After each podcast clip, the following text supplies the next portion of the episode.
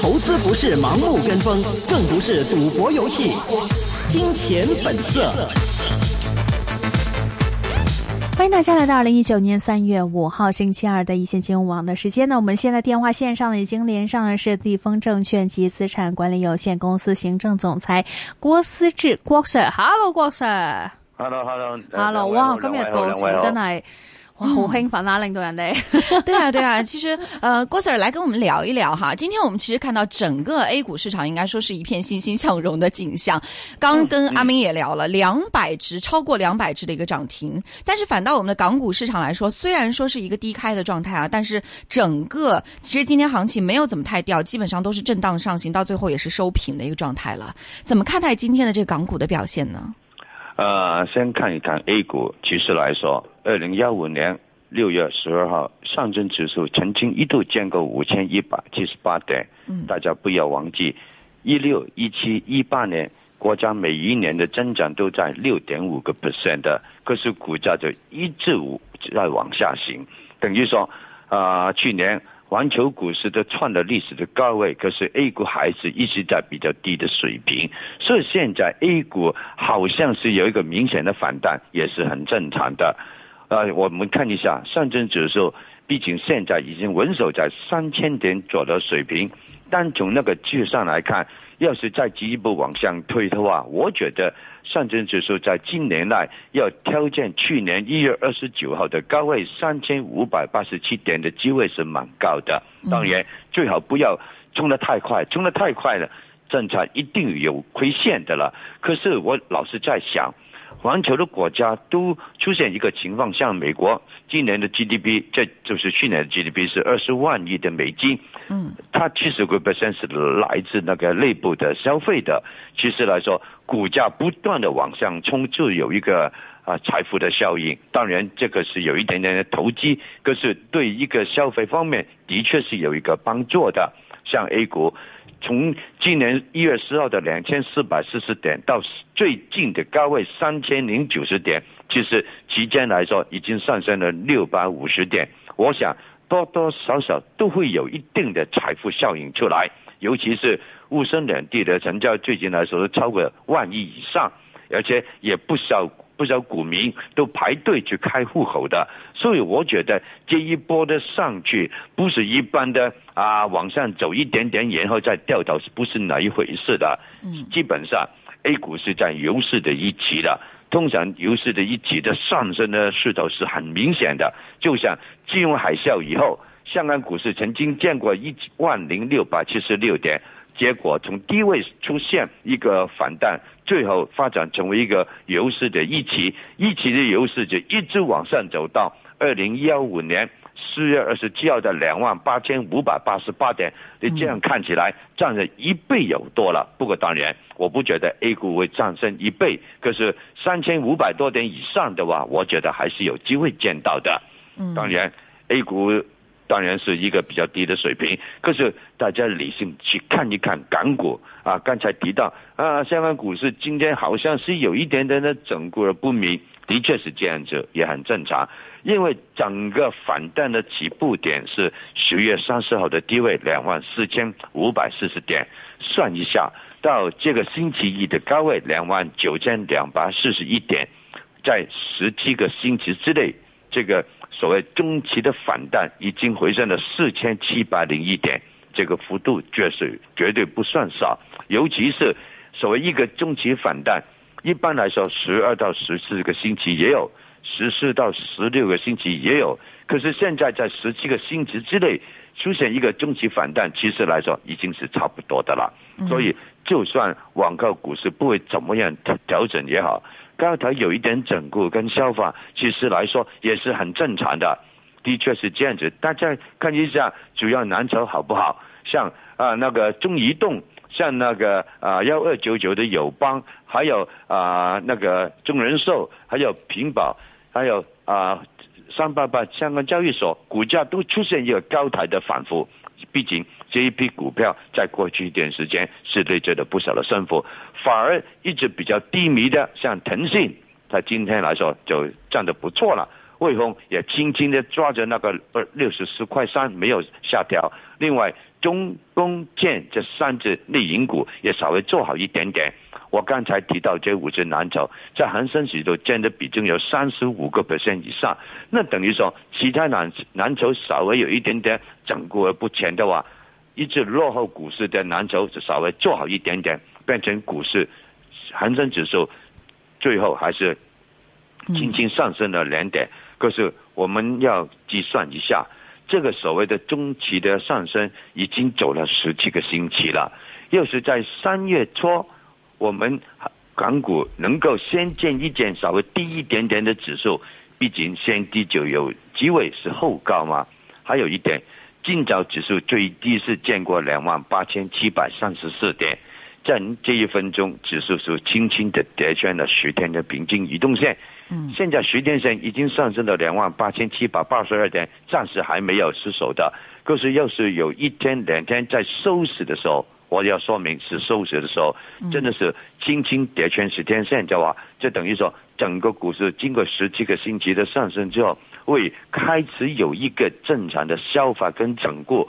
所以现在要做任何的布局，我还是那一句，大家不要走得太急，也不要买得太太大手，毕竟有心理准备，股市是需要整固一下的。嗯，就是说，其实，在现在港股的这个呃时间过程当中，就算是出现像今天这样的低位震荡、低位整固，呃，您觉得也是在一个能够接受的范围之内哈？那郭 Sir 再来帮我们说一说，对于港股来说，刚刚也说到了三月的下半周，其实下半个月开始，嗯，基本上都是出到一个年报的一个预期呃密集的披露期了。那到底投资者应该是在年报披露前？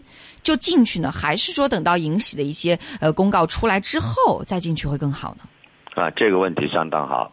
刚才我提到整个股市从低位上来已经累积了四千七百零一点，不要说它业绩好跟不好，要是现在在两万八、两万九千点这个高台你才冒进去，不是不可以。我买一百股。啊，香港交易所，我买一百股腾讯，承担风险是有，可是很少嘛，问题当然不大了。可是要是说一直没有做任何的布局，现在才觉得啊，错过了低买的机会，现在赶快把所有资金分阶段投放进去，那这个动作就有一点危险。不管是怎么样，有一部分的股份在过去一段时间内这个反弹的幅度也不少，可能已经是反映了。业绩方面比较利好的那个因素的了，其实来说，就算是去年业绩稍微有一点增长，我我也不觉得会太一个太多的了。毕竟从那个去年四月份开始，已经有一些中美的贸易相关问题出现了嘛，变成整体经济不可能不受影响的，所以大家也不要抱着太大的期待。加上很多股份从低位上来，已经累积了不少的升幅，可能已经的初步反映了去年业绩比较好的一方面，所以现在就冒进去的可以，千万不要买多，而且最好还是不要做任何短线的炒卖，因为短线炒卖的一定是买多一点点，赚一点点就可以马上把它回啊啊卖出去嘛。可是要是中线布局的话，就是现在，譬如来说，先买一百股那个香港交易所，往后要是几块钱下来的，要再买多一百股，这个布局是中线的问题不大，因为今年下来，整个所谓的中期的反弹的股市，的确是有机会发展成为一个中期的升浪。不过，这个所谓反弹已经走了十几个星期，它真的是要消化一下。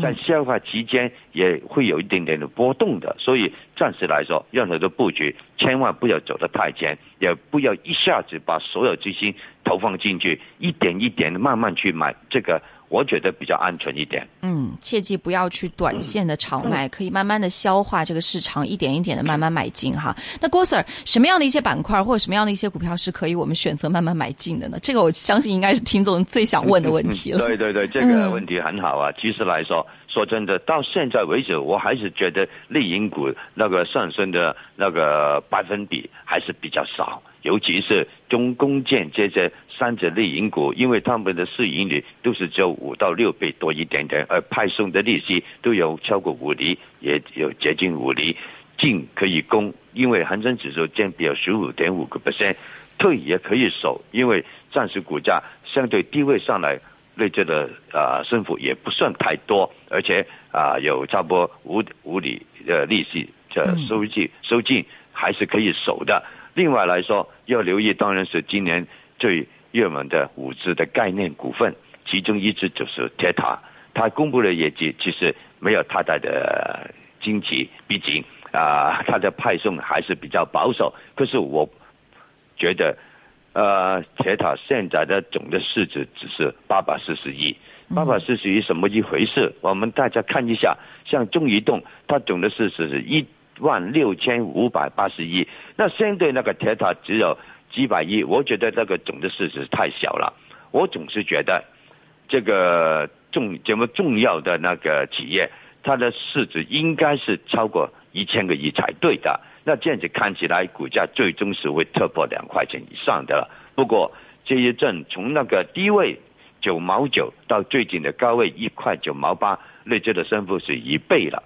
经过一倍的股价的上升，加上业绩已经公布了，其实啊高台多多少少会有一点点的回调的压力的。现在还是在消化之中，一块八是啊这个啊星期一类的低位。要是跌穿呢，就比较麻烦。像今早最低见过一块七毛三，就是有一点点好像是啊开始出现一个正常的回调的味道，所以要布局的也不能太急。另外有啊，像香港交易所今年以内要是指数股市能够啊开始进入一个中期的升浪的话，我觉得往后的成交一定会比较靓丽的。其实整个二月份。超过一千亿的成交金额的开始多了，三月份这几天也超过一千个亿。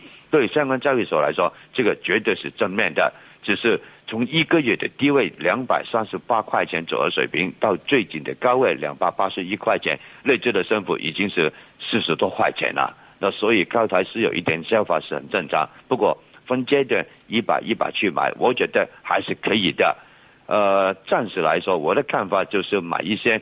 啊，还没开动的蓝筹，譬如来说像类银股，另外股市好的像那个相关交易所，还有五 G 的概，这个不是概念，五 G 一定是一步一步推推进的了，所以它它是一个中线布局的最好的选择。暂时来的看法就是啊，稍微偏向偏向比较保守一点点，不要太进取的，可以没问题的。嗯，好。那除了此之外呢，还有比如说像今天很热门的，呃，这个涨幅已经将近百分之四的这个腾讯呢，怎么看呢？那腾讯，我觉得呢，当然它是恒生指数比较重磅的蓝筹，占的比重有十点零五个 percent。可是，呃，像腾讯过去一段时间，它的手游的业务不断的高速度的增长，网上的广告的收入也不断的改善，也最重要，去年的上升。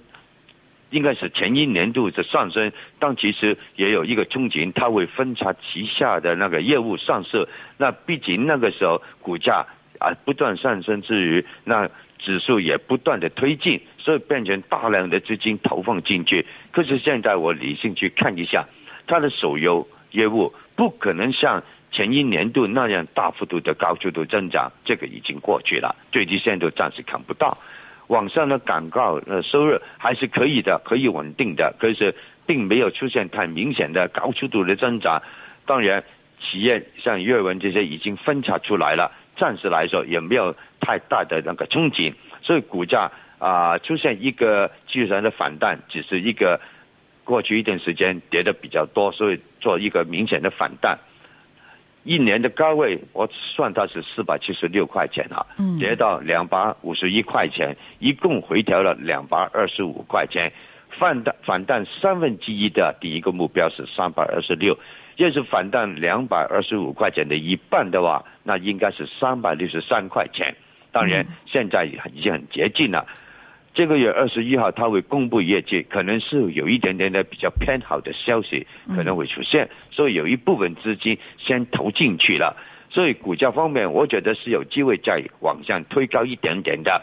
毕竟去年三月份的时候，他配售一手股份，啊，其实来说一亿九千万股，那个时候是在四百零五块钱的。我觉得在今年第一个季度年结的时候，季度结算的时候。相关的资金经理总是希望把腾讯股价稍微推高一点点，那结算出来就好看嘛。所以目标我。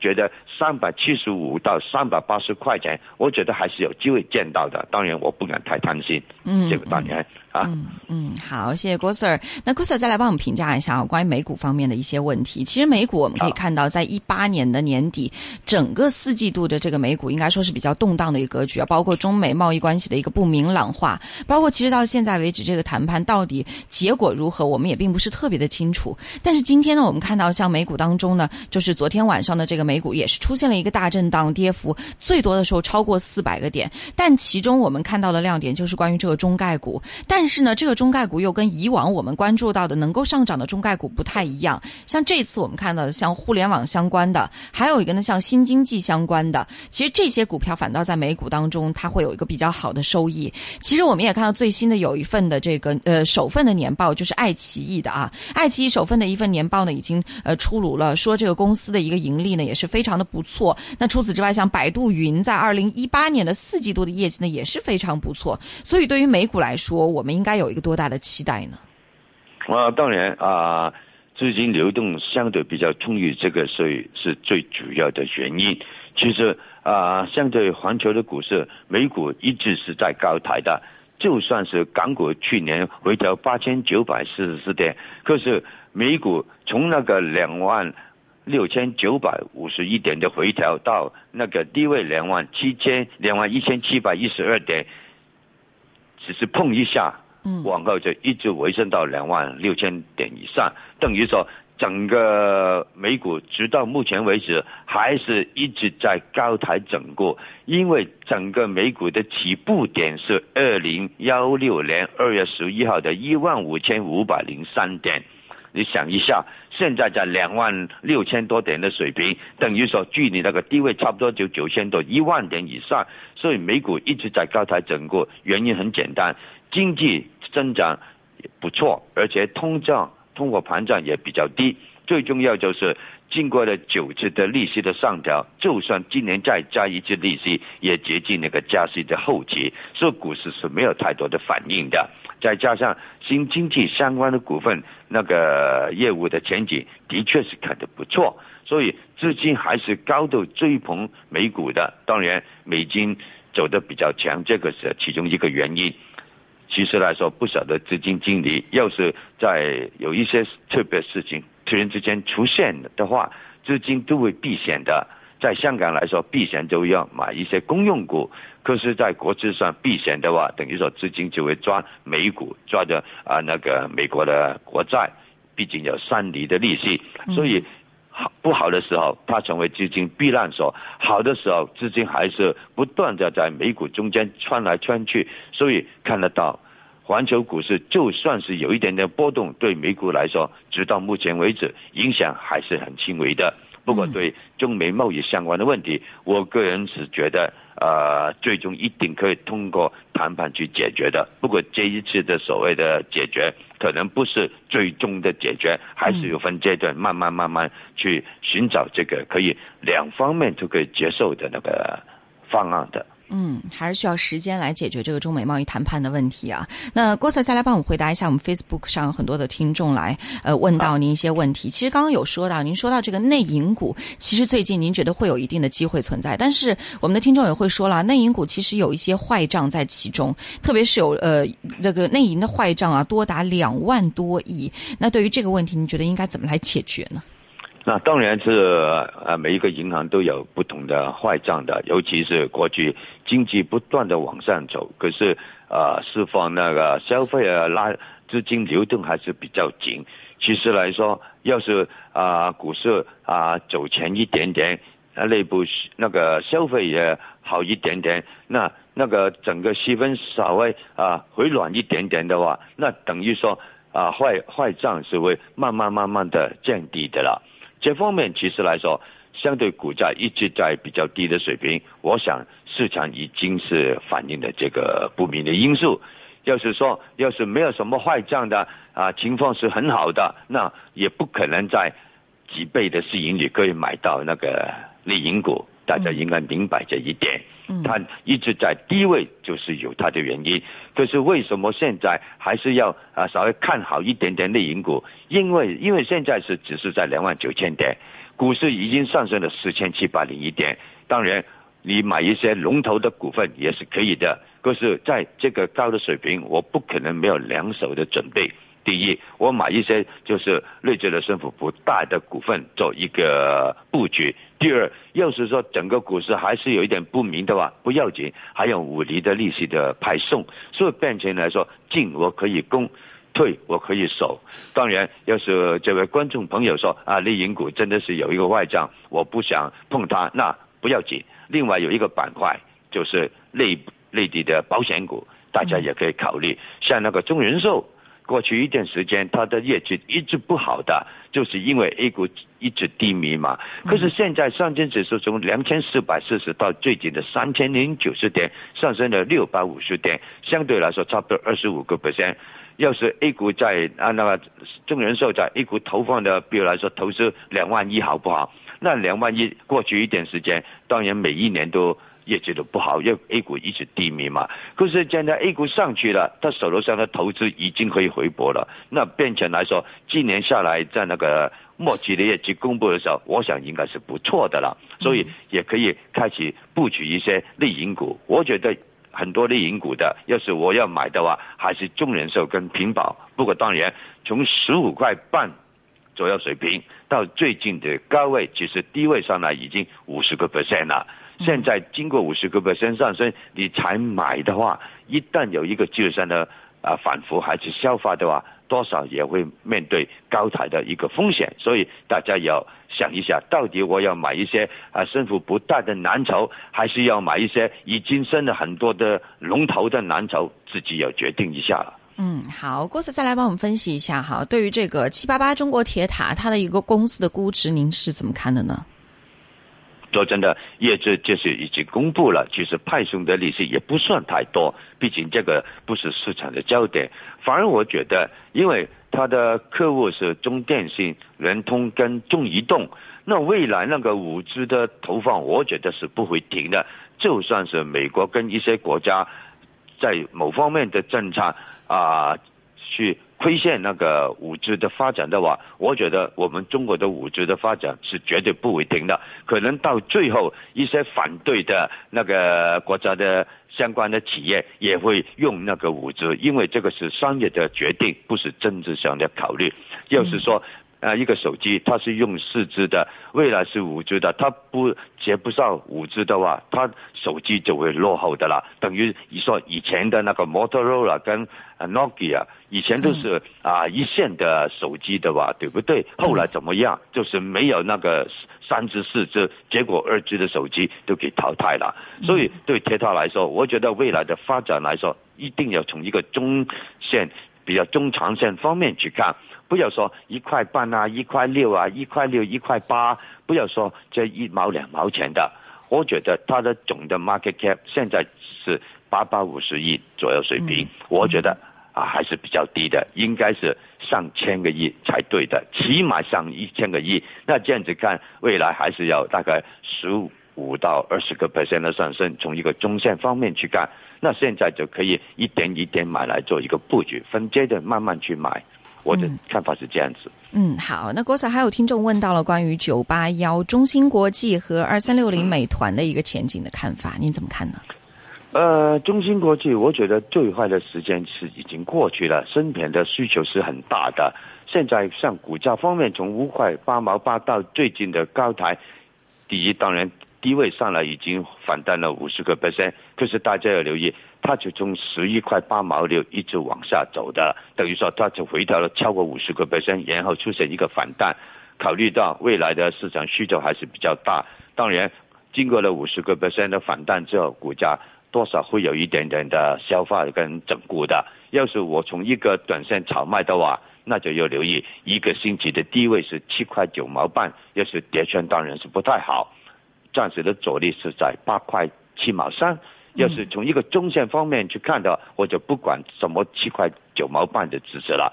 要是买，比如来说买两万股的，那现在我就多少买一点点，五百股一手，我就买两千股，先放在一边。从中线来说，我不一定要一天两天要完全买进两万股，我分十天、二十天买也没问题的。反正期间来说，股价稍微低迷一点点的话，对我来说是一个很好的机会。当然，短线炒卖的话，就留意七块九毛半这个一个星期的低位，跌圈当然不太好了啊。好，那再来帮我们分析一个板块，就是这个内房股啊。内房股其实今天盘中也是出现了一个集体的上涨，像呃乐呃雅居乐集团今天是涨了百分之七点五，碧桂园、和景、呃泰富等等这些，还有像融创中国今天都是有一定的涨幅啊。内房股怎么看呢？